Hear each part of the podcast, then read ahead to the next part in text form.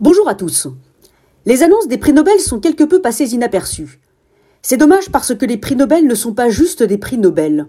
Ils sont aussi des marqueurs de notre temps, des symboles qui disent quelque chose de notre société. Ils jouent comme un miroir et l'on pourrait presque analyser l'esprit de notre temps à travers les prix Nobel décernés chaque année.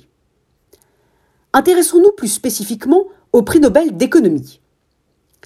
Il vient d'être décerné à trois économistes américains qui ont la particularité d'être des économistes issus de l'économie expérimentale. C'est ça qui mérite toute notre attention. Autrement dit, ils ne partent pas des théories économiques classiques, mais ils s'intéressent au comportement des individus et pratiquent des expérimentations. L'introduction en économie d'expériences concrètes, en laboratoire ou sur le terrain, qui permettent de visualiser, étudier et analyser un phénomène, est apparue dans les années 90 avec la prise en compte de l'influence des émotions et de la psychologie dans les choix et les comportements économiques des individus.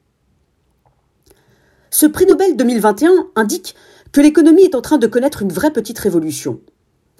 Les modèles théoriques du passé sont en train d'être remis en question par d'autres approches d'autres méthodes de recherche, d'autres concepts, mais aussi d'autres sciences.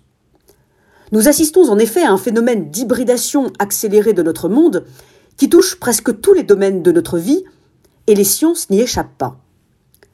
Il ne s'agit plus d'une simple interdisciplinarité, non, il y a une véritable hybridation entre les sciences qui permet de combiner et de recombiner les approches et d'entrecroiser les méthodologies. L'économie n'est plus seulement l'économie, elle fait un pas de côté et des mariages improbables avec les sciences cognitives et comportementales, avec la biologie ou encore les sciences politiques.